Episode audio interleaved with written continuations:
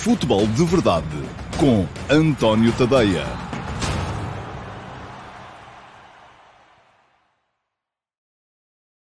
Ora, então, olá e muito bom dia a todos e sejam bem-vindos ao Futebol de Verdade de 24 de março de 2021. Hoje vamos ter Seleção Nacional, Portugal vai eh, arrancar na qualificação para o Campeonato do Mundo de 2022. Não é nada costume isto acontecer assim. Ainda não jogámos o Campeonato da Europa de 2020 e já vamos começar a jogar a qualificação para o Mundial de 2022, porque o Europeu de 2020 passou para 2021 e ainda não se sabe muito bem como é que vai ser, se vai ser naquele, uh, naquele esquema com uh, vários países ou se, tendo em conta as restrições normais e naturais. Eu nunca fui grande fã deste Campeonato da Europa em vários países, devo dizer-vos.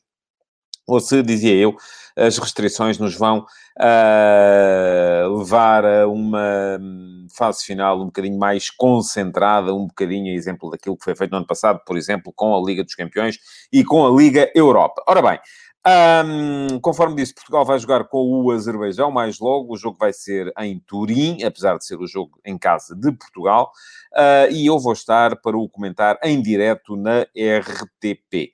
Um, já viram pelo cenário atrás de mim que continua em Lisboa. Desta vez não vamos uh, fazer o comentário in loco dos jogos. Também nós estamos limitados uh, pela. Um, pelas uh, impossibilidade de viajar ou pelas condições uh, que a pandemia nos provoca, mas, enfim, far-se-á o trabalho melhor que se conseguir e, com certeza, conto convosco mais logo para ver o jogo da seleção. Amanhã espero vir aqui falar dele também uh, na edição do Futebol de Verdade de quinta-feira. Ora bem, antes de entrar propriamente no jogo da seleção, queria passar aqui muito rapidamente pelo caso, já me estou a rir, pelo caso João Palhinha. Ora bem, eu uh, uh, sei que uh, há muitos de vocês que se queixam que eu falo demais do caso Palhinha, porque gostam é de que eu falo de futebol. há outros que se queixam que eu falo pouco do caso João Palhinha, porque acham que tenho que expor aqui os podres e as coisas e tal, e a verdade desportiva. eu vou falar um bocadinho, porque só para vos dizer basicamente duas coisas não vou voltar atrás em todos aqueles comentários que já fiz lá para trás sobre o caso, enfim, isso está dito, está dito, mantenho, não há nada que me arrependa de ter dito, mas neste momento tenho duas coisas para dizer. A primeira é que me divertiu ler os, uh, uh, a justificação, ou melhor, o esclarecimento feito pelo Tribunal Arbitral do Desporto, e sobretudo vou citar, e vou pôr mesmo assim as aspas, uh, em que eles dizem que resulta claríssimo. Oh, oh, oh meus amigos, deixem-me dizer-vos uma coisa. Se há coisa que não se pode dizer nunca, de seja qual for o texto escrito em legalês, é que dali alguma coisa resulta claríssima. Nada do que ali está resulta claríssimo para mim. para mim aquilo é tudo, é tudo, uh, aliás, uh, uh, o legalês, que é aquela linguagem que utilizam as pessoas que trabalham na área legal, um, é uma linguagem que é criada precisamente para nada resultar claríssimo, que é para eh, depois, no futuro, as decisões poderem ser uh, tomadas, uh, enfim, haver ali alguma latitude ainda a permitir argumentação e contra-argumentação. A brincar, e volto a dizer, aquilo que vou dizer agora é um bocadinho a brincar, se assim não fosse, os advogados e os juízes andavam todos a fazer comentários de futebol na televisão, porque, é, enfim, é aquilo, é, é o préstimo que uh, resta às pessoas que deixam de ser úteis nas suas profissões, como eu, por exemplo. Deixei de ser útil como jornalista e, uh, por acaso, já andava a fazer comentários de futebol na televisão antes, mas agora é aquilo que faço. Portanto, uh, nada daquilo resulta claríssimo.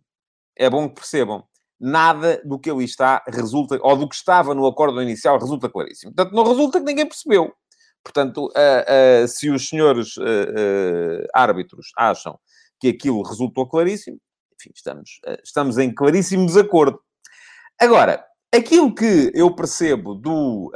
e alguém já me escreveu aqui aquilo que eu acho que aconteceu realmente neste pedido de esclarecimento que foi feito e no esclarecimento que foi agora dado. É que o Tribunal Arbitral do Desporto entende que não tem competência para retirar o cartão, mas que tem competência para. Uh, Diz-me o Vasco Batista que o que eu estou a dizer é incorreto. A linguagem técnica de direito e de como qualquer ciência procura a precisão técnica, como qualquer disciplina. Discordamos, ó Vasco, desculpe lá. Não, não, não estou minimamente de acordo consigo. Uh, é muito fácil ser claro. E geralmente aquilo que se lê nos acórdãos não é claro. Este acórdão não era claro. Mas vamos lá ver. O que é que o esclarecimento agora vem dizer? O Tribunal Arbitral do Desporto não tem, acha que não tem competência para retirar o cartão, mas tem competência para anular o castigo. Ok, aceito isso. Uh, uh, enfim, tenho mais é que aceitar. Vivemos num Estado de Direito e aquilo que os tribunais uh, decidem é o que está decidido. Não é verdade isto que o Luís Rocha está a dizer. Diz o Luís Rocha, Palhinha vai ser exclusivo, apenas terá um jogo de castigo se chegar aos nove amarelos. E como depois o tal quinto não leva amarelos, bom, só acontece isto que o Luís Rocha está a dizer se o Conselho de Disciplina resolver fazer birra. Porque o que é que aconteceu aqui? O que está aqui em causa é o tal princípio da, da hum, do, da doutrina do campo de jogo. O Tribunal Arbitral do Desporto acha que se o árbitro entende que mostrou injustamente o amarelo, o castigo não deve ser aplicado, porque o que foi o Sporting ou o Palhinha não recorreram para o TAD em função do amarelo, recorreram em função do castigo. Uh, e, portanto, aquilo que o TAD pode fazer é anular o castigo, porque é um castigo que, no entender do TAD e de quem, e de quem recorreu a, aos seus serviços, era injusto porque foi o amarelo mostrado indevidamente e o próprio árbitro, que foi quem uh, o mostrou, achou que o tinha mostrado indevidamente. Agora, entendo o TAD, e do meu ponto de vista aceito isso, e tenho mais é que aceitar, que não tem competência para retirar o amarelo. E, portanto, devolveu a bola ao Conselho de Disciplina e disse assim, meus amigos, o castigo, não. Agora, vocês é que têm que decidir se retiram o amarelo, conforme uh, nós achamos que deve ser feito, porque a doutrina de campo de jogo e tal e coisa, ou se mantém o amarelo. E se o Conselho de Disciplina re resolver agora uh, esgotar, os, o Conselho de Disciplina agora tem que fazer uma coisa, que é dizer o que é que pensa sobre o tema. E depois, em função daquilo que pensa sobre o tema, tem que dizer mais duas coisas. Primeira coisa, se vai recorrer, e se vai recorrer, então corremos de facto esse risco de o processo se eternizar e o João Palhinha só ser castigado ao no amarelo, ou se pura e simplesmente uh, uh, vai aceitar retirar o cartão, e nesse caso João Palhinha terá quatro cartões e será punido ao próximo. Portanto, é muito simples. Agora sim, digo eu, isto para mim é claríssimo. Agora, depois deste... Mas eu não aplico leis. O TAD também não, não, não aplica leis eh, em termos de, de regulamento disciplinar do, da, da Liga Portuguesa. Quem o faz é o Conselho de Disciplina.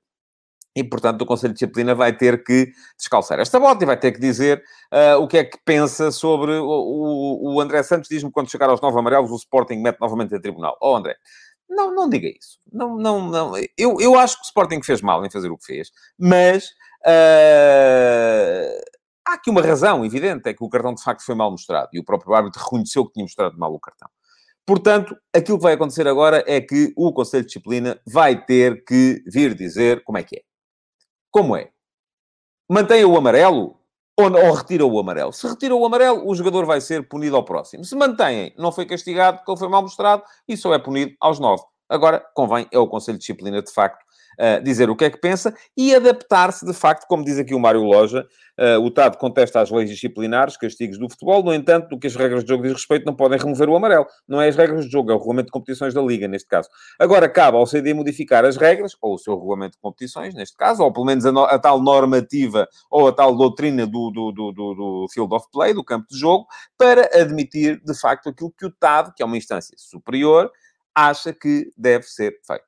Pronto, e é muito simples. Se resolverem fazer birra e continuar a achar que não, que não sei o quê, e que vão recorrer para o Tribunal Administrativo, conforme o Rafael Ramondes diz, o CD já recorreu, um, e depois a seguir recorrem para aqui, para ali e para lá, então o caso vai se arrastar, de facto. Mas estão, estão no seu direito estão, eh, enfim, isto é, uma, é, uma, é um Estado de Direito, conforme eu disse, Portugal, há regras, há regras processuais, e, portanto, se um, o, de repente o Conselho Disciplinar achar que deve esgotar todos os seus recursos e a seguir o Sporting e o Palhinha também, não nos podemos é queixar depois, em função disso, que o caso está a levar muito tempo uh, a, ser, uh, a ser julgado. Pergunta-me o Jorge Montinho se ele não deveria ser castigado ao sexto cartão. Não, Jorge. Uh, só se o uh, eh, CD, ao sexto nunca, não está previsto nas regras ser castigado ao sexto cartão. Os jogadores são castigados ao quinto e ao nono. Agora, se o quinto foi mal mostrado e o CD o retirar, ele tem quatro. Será castigado no próximo, que será o quinto, não será o sexto. Se o CD não retirar, o castigo não foi aplicado porque o árbitro admite que se enganou e o TAD acha que isso chega e, portanto, só será castigado ao nono. Pronto, é isto. Acabou o caso Palhinha, não falo mais disso hoje. Quer falar de bola?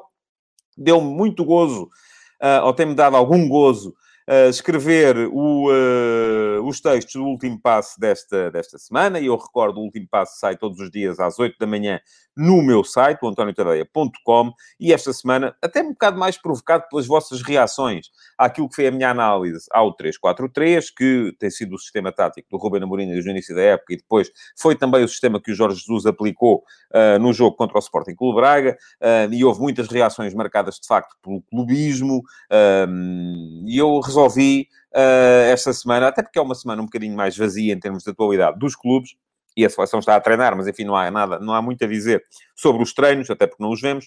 Uh, resolvi fazer aqui uma, uma espécie de, uma, de um ponto da situação relativamente àquilo que eu penso sobre uh, tática e sobre sistemas táticos e sobre a importância dos sistemas táticos. Escrevi ontem uh, sobre aquele que eu acho que foi o último, a última grande competição a trazer verdadeiras inovações, que foi o Mundial de 74, uh, que aproveitei para rever todo, está agora a fazer um ano, quando foi o confinamento anterior e acabou o futebol, um, porque muitos dos princípios que lá estão uh, são identificáveis uh, nas equipas atuais.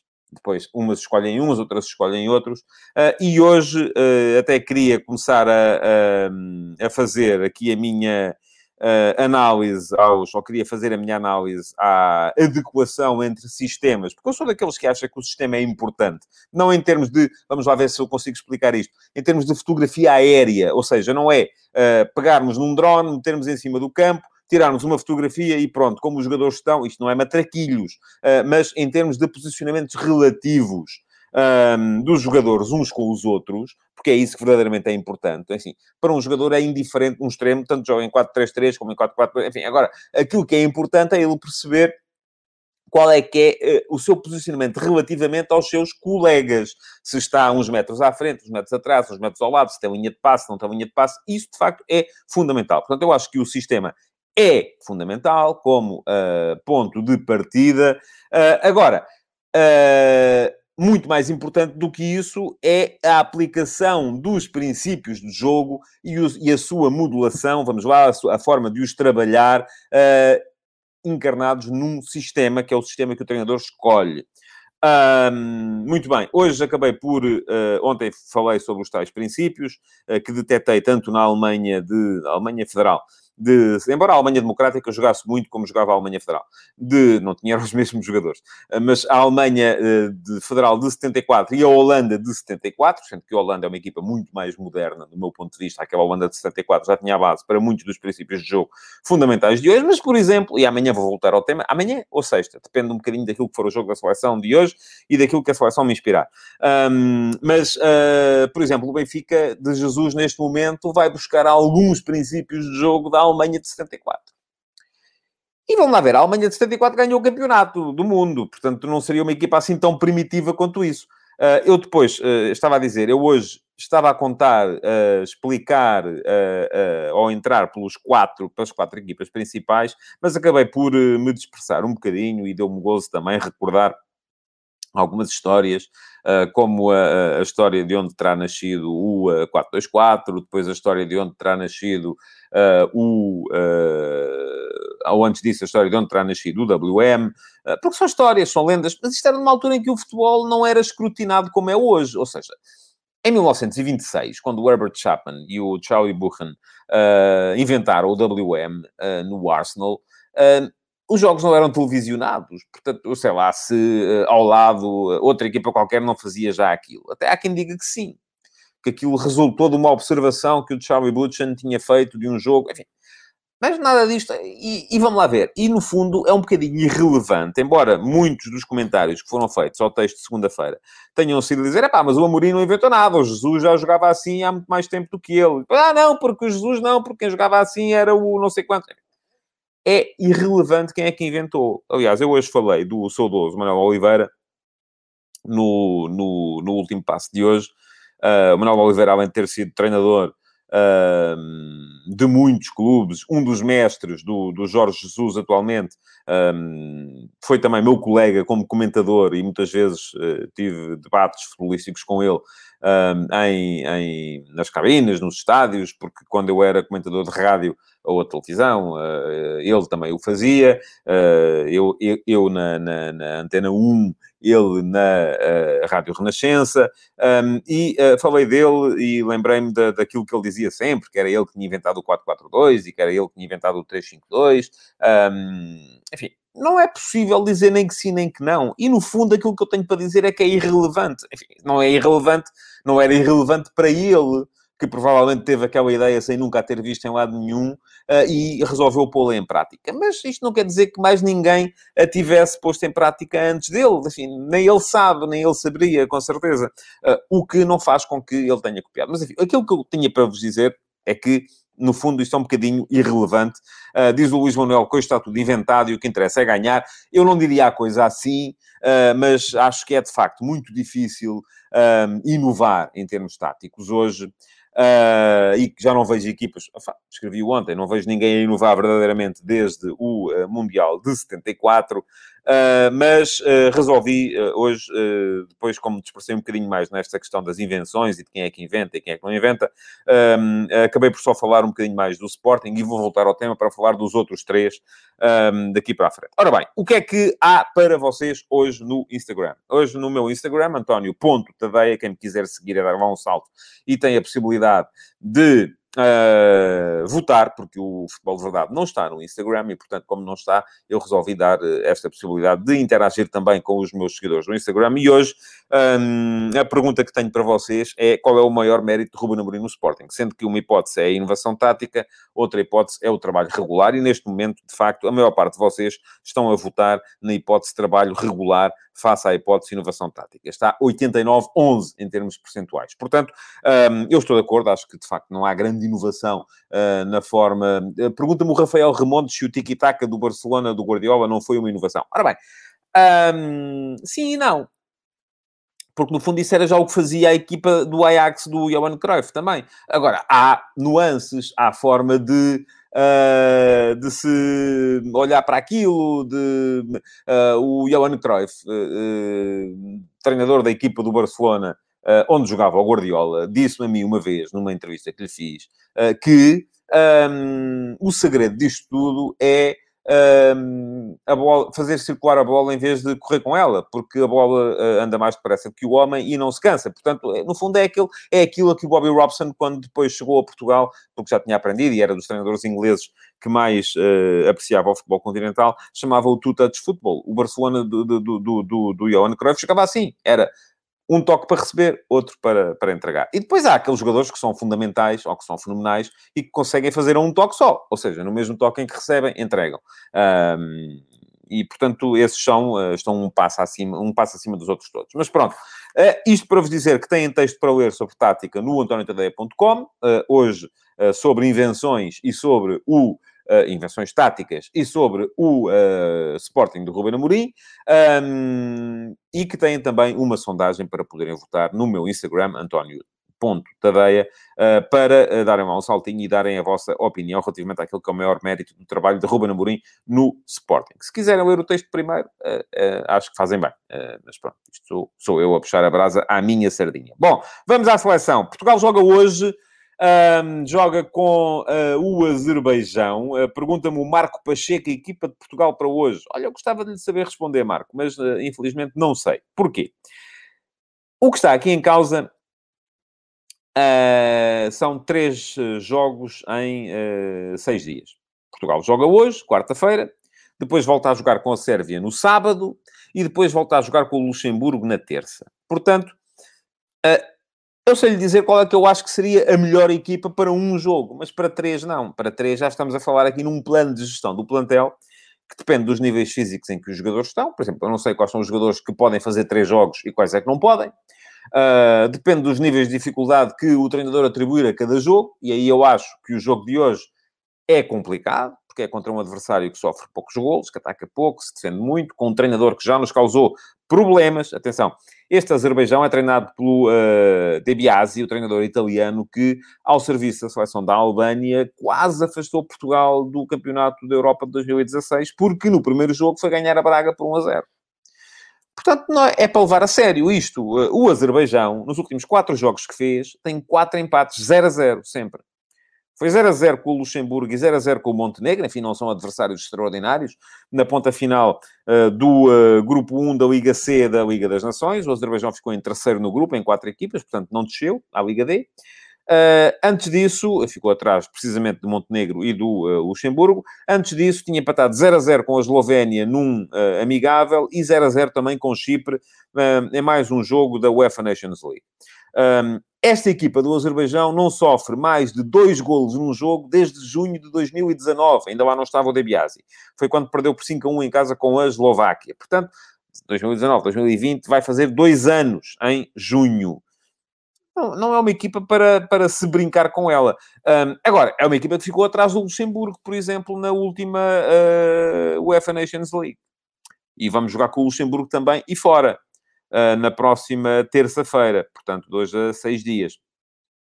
Uh, logo, uh, tudo, o 11 que o Fernando Santos vai apresentar hoje vai depender muito daquilo que ele achar que são os níveis físicos dos jogadores, quem é que está em condições para fazer três jogos em seis dias, quem é que só faz dois, eh, quem é que faz dois fazendo os dois primeiros, quem é que faz dois fazendo os dois últimos, quem é que faz dois, uh, mas alternados, o primeiro e o último, sendo que o do meio é o jogo de grau de dificuldade mais, mais complicado, porque é contra a Sérvia, ainda assim uma equipa que terá aspirações legítimas à qualificação, e portanto, enfim, tudo isto vai ter um bocado a ver, as escolhas que o Fernando Santos vai fazer para o jogo de hoje vão ter um bocado a ver com isso, sendo que, se eu tivesse que escolher aqui um 11 a contar apenas com um jogo, uh, isto que me pede o Rafael Ramondes. Não. Pergunta-me o Rafael se podemos ter Bernardo, CR7, André Silva e Félix no 11 inicial. Eu diria só se não houver Bruno Fernandes.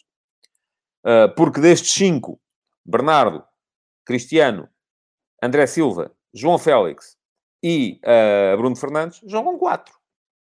Os outros dois são os médios de equilíbrio. E o médio centro pode ser o Danilo, como pode ser o Palhinha, como pode ser o Ruben Neves. Perto dele pode jogar uh, o uh, João Moutinho, como já vi que vai jogar. Enfim, pô, há, há, imensas possibilidades uh, para... ou como pode ser até o Ruben Neves também, jogando o Danilo mais atrás, ou jogando o Palhinha mais atrás. Enfim, não sei. Vamos ver. Vamos esperar para ver.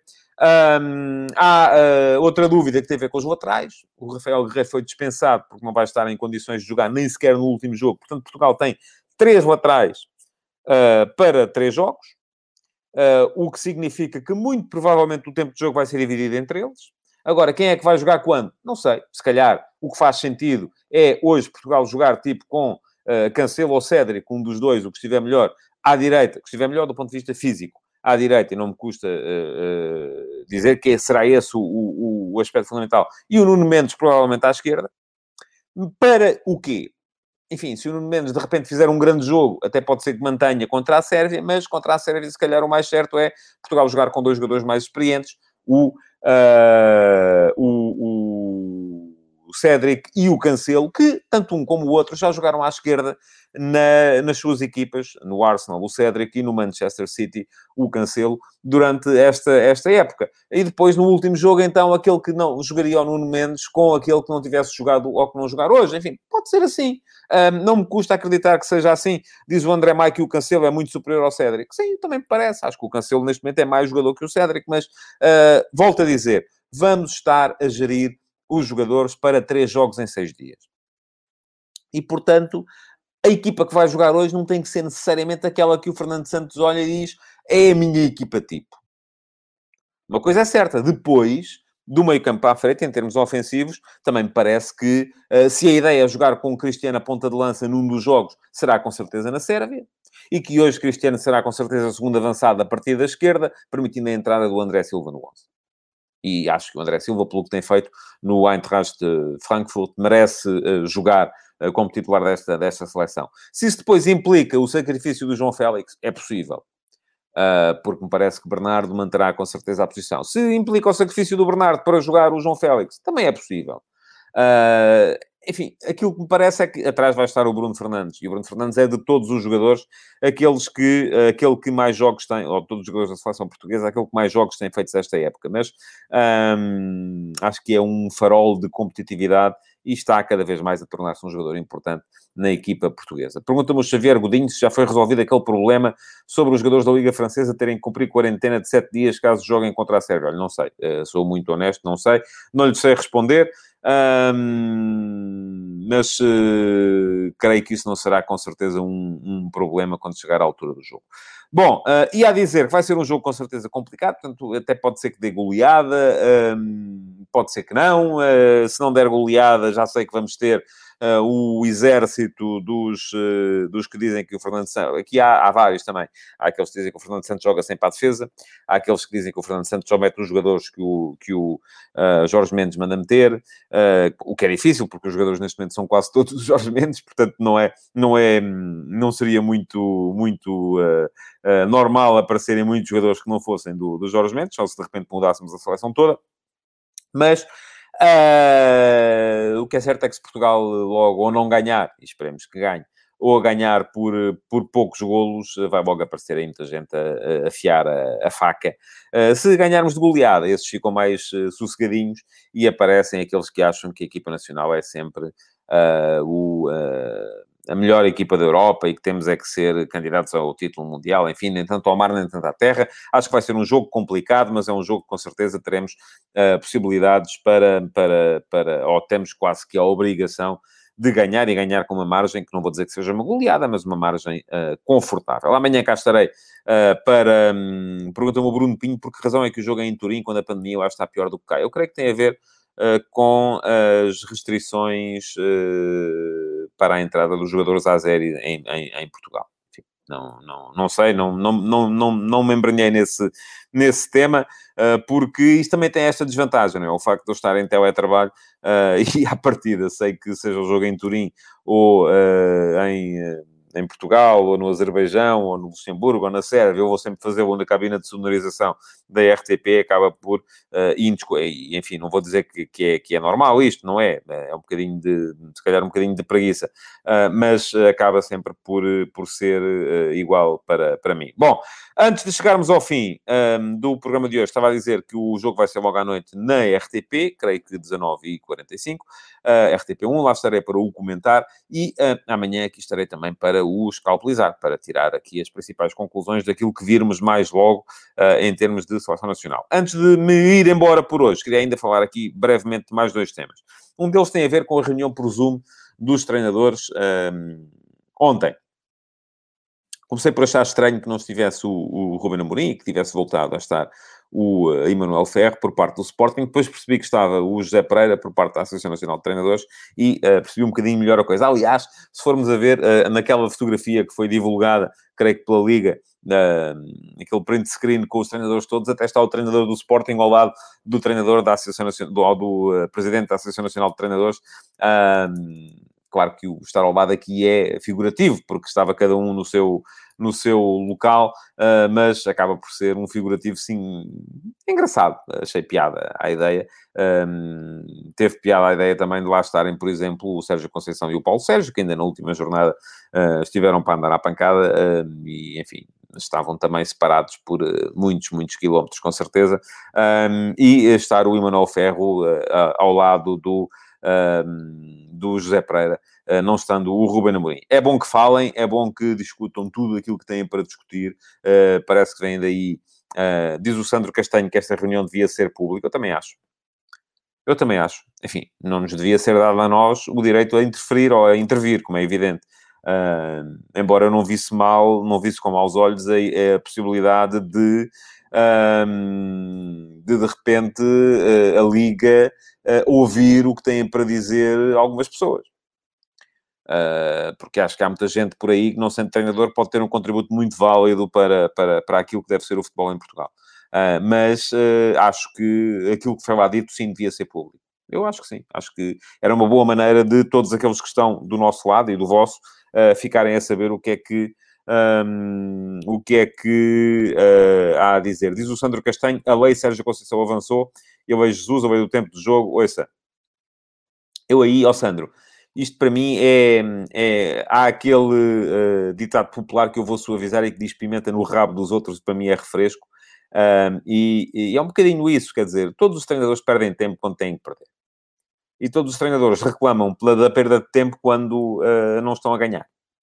Uh, e basta irmos, ao, por exemplo, ouvi a saída do Manafá no último Portimonense Porto, e o Manafá saiu, até fazia assim com os braços, calma.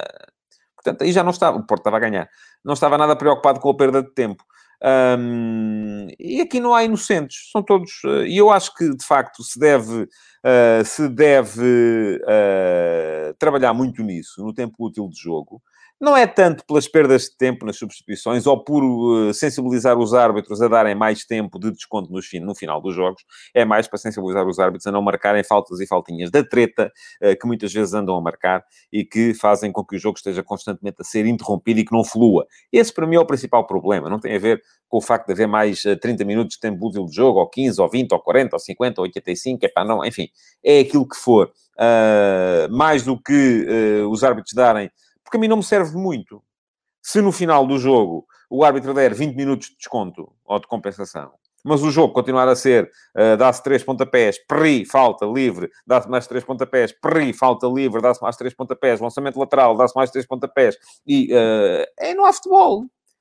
Portanto, esse para mim é o principal problema, não é cá os tempos de desconto. Enfim, o que eu quero é que os árbitros apitem menos é que tenham coragem de não apitar cada vez que um jogador. E aqui são todos. São todos. To, to, os defesas que. E para não dizerem que eu só, só olho para um lado, eu ainda no último fim de semana, por exemplo, há uma falta que é assinalada sobre o Pedro Porro, eh, que está virado para a linha lateral, em que o adversário nem lhe toca. E ele, enfim, é uma falta defensiva atrás da linha de meio campo. Um, são todos. Pronto, é isto que diz o Luís Camoesas. Marcam-se muitas faltinhas da treta e é isso que tem que acabar. Esse é, é o meu contributo. Pronto, se quiserem aproveitar, aproveitam. Uh, mas acho que sim, devia ser público. Bom, antes de acabar, um, porque não falei disto ontem, Manuel Machado está de volta, está de volta ao uh, Nacional. É uma aposta de risco uh, do, do presidente Rui Alves. Eu recordo que Manuel Machado foi despedido do Nacional no Natal de 2016, um, que entretanto passou uh, pelo Aroca e pelo Moreirense. Depois de sair do Nacional, em 15 jogos que fez na Primeira Liga, ganhou um. Um, enfim, ele no Nacional, nesse, nessa altura, foi despedido à 17 foi despedido à 15 jornada, o Nacional era 17 um, ainda tinha ganho três jogos, ainda uh, treinou o Aroca durante cinco jogos, foram cinco jogos, cinco derrotas. No final dessa época desceram Nacional e Aroca. Um, uh, portanto, é um momento Luís Campas para o uh, Manuel Machado. Depois, em 17-18, o Manuel Machado ainda passou pelo Moreirense um, e uh, também não, não, não durou muito tempo, acabou por ser uh, demitido, fez 13 jogos uh, e, e uh, 13 jogos ao todo, mas 10 jornadas de campeonato ganhou uma partida e acabou por ser também ele demitido. É verdade que é um treinador que já deu ao Nacional grandes sucessos. Eu recordo um, um, quarto lugar, inclusive, em 2008, 2009.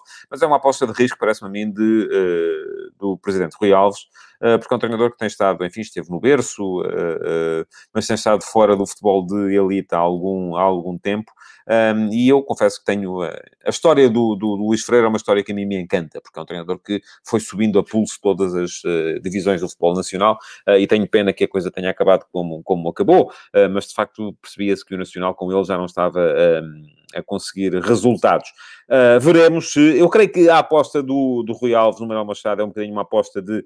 Um, tentar recuperar aquilo que de bom ele fez, sobretudo eh, na primeira década deste século no, no, no clube. Aí na altura o Manuel Machado conseguiu um quarto lugar, outro quinto lugar, eh, um sétimo, um oitavo, eh, portanto foram boas classificações, mas continuo a dizer, é uma aposta de risco para o Nacional, com certeza eh, baseada na ideia de que este é um treinador que já fez coisas grandes e coisas boas neste clube e, portanto, que os jogadores vão e que ele vai ser capaz de recuperar um bocadinho a alma de uma equipa que parece já ter entregue a alma ao, ao criador. Vamos ver se resulta. Uh, não tenho nada contra o, o Manuel Machado, volto a dizer, uh, é um uma pessoa com quem até simpatizo. Um, fico feliz por vê-lo de volta, porque gosto sempre de ver o regresso de pessoas que, uh, que, que, fizeram história no futebol português, como é o caso, uh, mas volto a dizer, tive pena daquilo que se passou com o Luís Freire, porque é um treinador que eu também não conhecendo pessoalmente, Uh, simpatizo muito com a história dele. E pronto, chegamos ao fim do Futebol de Verdade de hoje. Uh, queria agradecer-vos por terem estado aí desse lado, uh, pedir-vos que partilhem, coloquem like, deixem perguntas que ainda podem ficar para o Q&A de sábado e já agora que deem um saltinho ao antoniotadeia.com para ler o último passo de hoje e ao...